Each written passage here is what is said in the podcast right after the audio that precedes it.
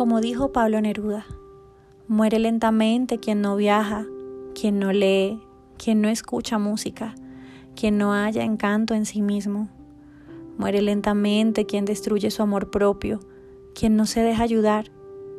Muere lentamente quien se transforma en esclavo del hábito, repitiendo todos los días los mismos senderos, quien no cambia de rutina, no se arriesga a vestir un nuevo color o no conversa con desconocidos.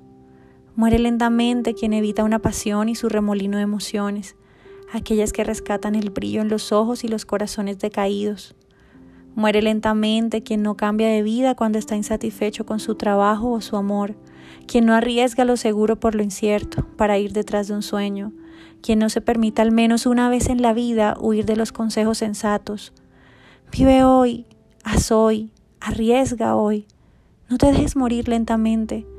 No te olvides de ser feliz. Soy Hedri Morales y estoy aquí en este podcast para acompañarte a que transformes tu dolor en mil colores. Hola, hola mis amores, ¿cómo están? Espero que se encuentren súper bien allí en sus casas escuchando este nuevo episodio de podcast de Duelo de Mil Colores. Y hoy les quiero traer un tema hermoso, un tema que de verdad em, es un tema bastante extenso, pero pues bueno, como estamos haciendo un podcast, eh, simplemente quiero darles unas claves, unas claves pequeñas que efectivamente me sirvieron a mí para soltar a mis seres queridos que trascendieron, o sea, a mi padre y a mi madre. Y hoy se las quería compartir con ustedes. ¿Por qué? Porque, bueno, estas fueron como las cuatro principales claves que me sirvieron a mí para darme cuenta que ese proceso debía ser eh, trascendido, ¿cierto? Ese proceso de duelo. Entonces, ustedes saben que uno de los principales motivos sufrimiento durante ese proceso de duelo en el que nos encontramos es, adivinen cuál. Sé que es lo que más nos cuesta, el apego. El apego, mis amores. Y a veces no solo de nuestro duelo, sino también motivo de sufrimiento en el ser humano hoy en día como tal. Pero bueno, hoy yo me voy a enfocar, obviamente, en nuestros procesos de duelo por pérdida de nuestros seres queridos, ¿verdad? Entonces, lo ideal es que reconozcamos que para sanar debemos ver el apego con otros ojos y lo entendamos mejor. Entonces, para eso estamos hoy aquí en este podcast donde les voy a hablar de estas claves para soltar a nuestros seres queridos. Te voy a dar unas claves específicas, cuatro claves específicas pero antes de todo, quiero que entendamos también que hay dos caminos. Dos caminos, mis amores, cuando perdemos un ser, un ser querido. Y es el camino del apego y está el camino de la sanación y de liberación. Nosotros elegimos cuál de estos dos caminos vamos a elegir, ¿verdad? ¿Qué pasa con el camino del apego? Ya les había dicho al principio, ese camino nos genera mucho sufrimiento. Cuando hablo de sufrimiento y dolor son dos cosas completamente distintas. El dolor hace parte de este proceso de duelo. El sufrimiento es más opcional, ¿cierto? Pero, ya les había dicho, nos genera sufrimiento. Y ese sufrimiento, cuando nos deseamos, o sea, cuando nos movemos sobre ese sufrimiento constante que elegimos, ¿cierto? Eso nos hace movernos y quedarnos en un estado constante que nos va atando emocionalmente. Y yo se los digo de verdad por experiencia, porque con el primer fallecimiento, que fue el de mi papá, recuerdo que yo elegí ese camino. A la primera. elegí ese camino y me até emocionalmente y bueno, no fue muy fácil la, eh, digamos, yo elegí en ese tiempo vivirlo desde un estado y no desde un proceso. Pero bueno, em, es algo que ahorita no les voy a, no les voy a de pronto a contar, pero quiero que lo tengan muy presente. Entonces, cuando nos movemos y nos quedamos en un estado constante, eso nos ata emocionalmente, ¿cierto? Mientras que si elegimos el camino de la sanación, Cuando perdemos ese ser querido, nos permitimos sentir el dolor necesario, pero para vivirlo desde un proceso normal que trae todo lo que se vive en un proceso normal, ¿cierto? Em, y a la larga, esto nos va a dar esa libertad emocional que tanto queremos.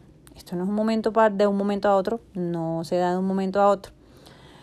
Pero entonces quiero que miren la diferencia que trae cuando elegimos algunos de esos dos caminos. Movernos desde el apego o movernos desde la sanación. Cuando nos movemos desde el apego, nos movemos desde el sufrimiento. Cuando nos movemos desde la sanación, ¿cierto? Nos movemos desde el dolor, pero el dolor hace parte de este proceso porque, claro, perdimos a alguien que amábamos muchísimo. Cuando nos movemos desde el apego, nos quedamos en un estado constante. Cuando nos movemos desde el dolor, simplemente vivimos el proceso natural que se debe vivir cuando perdemos un ser querido. ¿Mm? Entonces, ahí donde vengo yo a decirles las claves que me ayudaron a mí a facilitar un poco soltar a estos dos seres queridos para mí que son y todavía son eh, los amores de mi vida, digámoslo así, mis primeros amores, em, de los cuales nunca los olvido, todos los días de mi vida los recuerdo, pero desde el amor, completamente. Y bueno, Soltar, obviamente, para sanar es la forma más amorosa de alejarnos de ese sufrimiento para poder avanzar. ¿Que si es fácil? No, mis amores, no les voy a decir que sea fácil, no es fácil, es un trabajo constante, es muchas veces doloroso, que no se va a lograr de un día para otro, pero, oigan, se necesita algo de rebeldía para dar ese primer paso, porque a veces la voluntad no es suficiente. Entonces, yo creo que a mí me ayudó muchísimo esa, eh, esa rebeldía. Entonces te voy a dar unas claves para que vayas a ir soltando a tu ser querido. Y una de ellas es reconocer que eres responsable de ti mismo. ¿Qué quiere decir esto? Que nadie más va a hacer las cosas por ti. Y eso lo tienes que tener súper claro. Somos creadores de nuestra propia existencia. Y para mí Dios siempre será mi capitán. Otra clave, yo les había dicho que eran cuatro claves.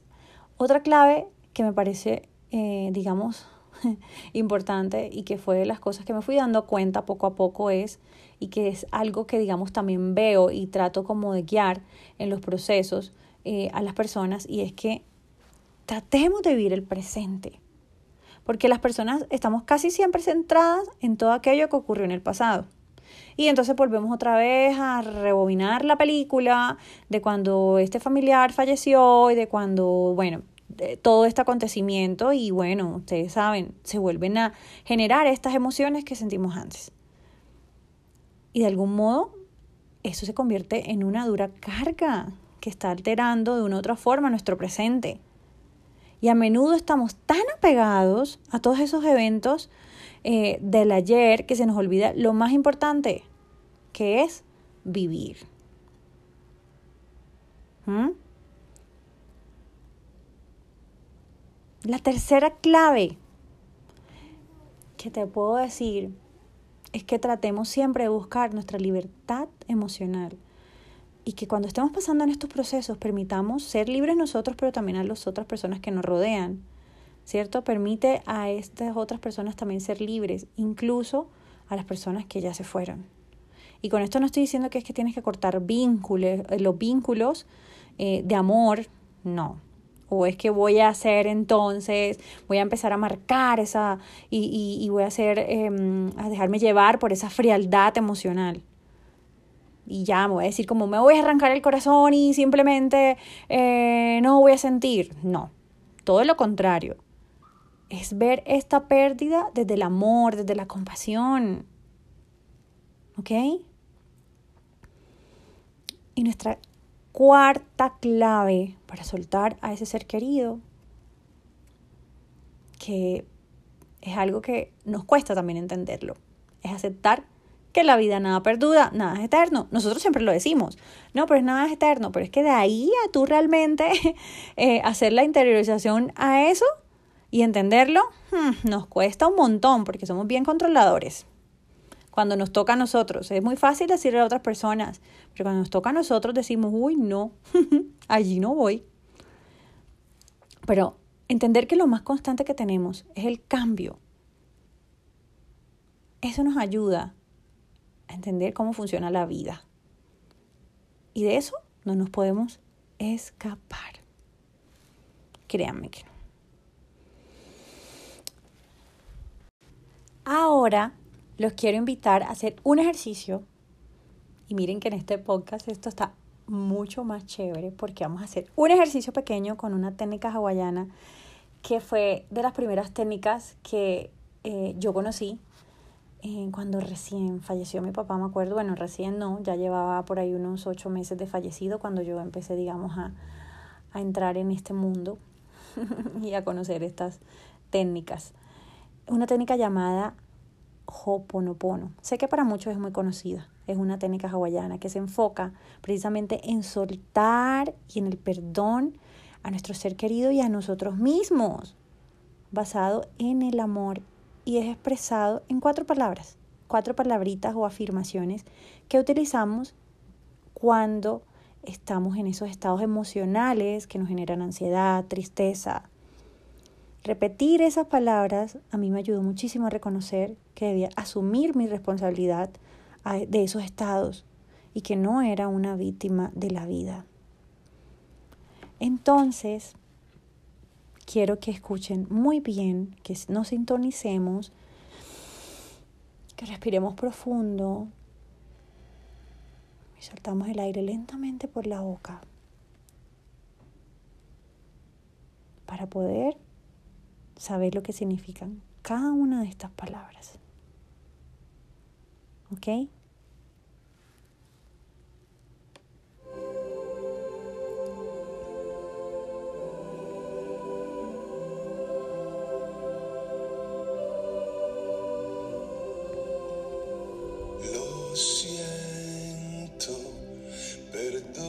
Siento, perdóname, son esas palabras que nos muestra aquello que está en mí que ha creado eso.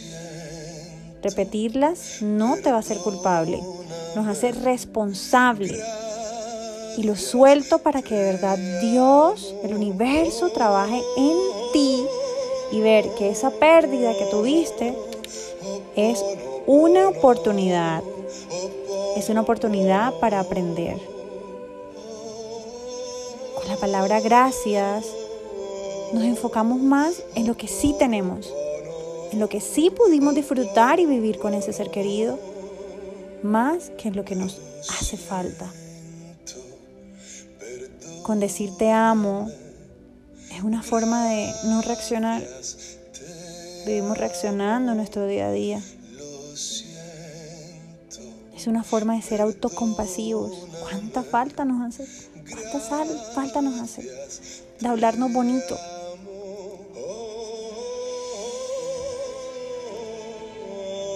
Repetir estas cuatro palabras, lo siento, perdóname, te amo, gracias, nos va a dar siempre mucha, mucha paz.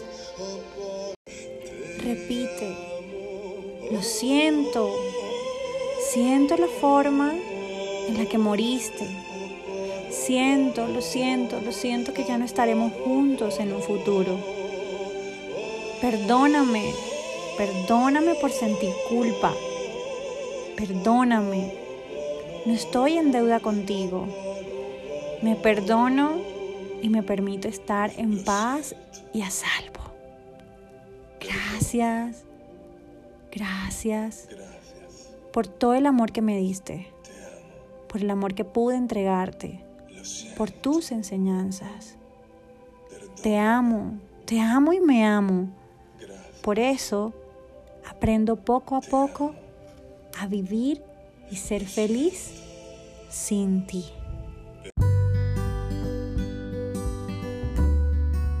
Si este episodio tuvo sentido para ti, te invito a que compartas conmigo qué fue lo que más resonó contigo, etiquetándome en mi cuenta de Instagram La magia de tu gracia, en donde podrás encontrar más contenido de sanación emocional, pérdidas, conciencia y muerte.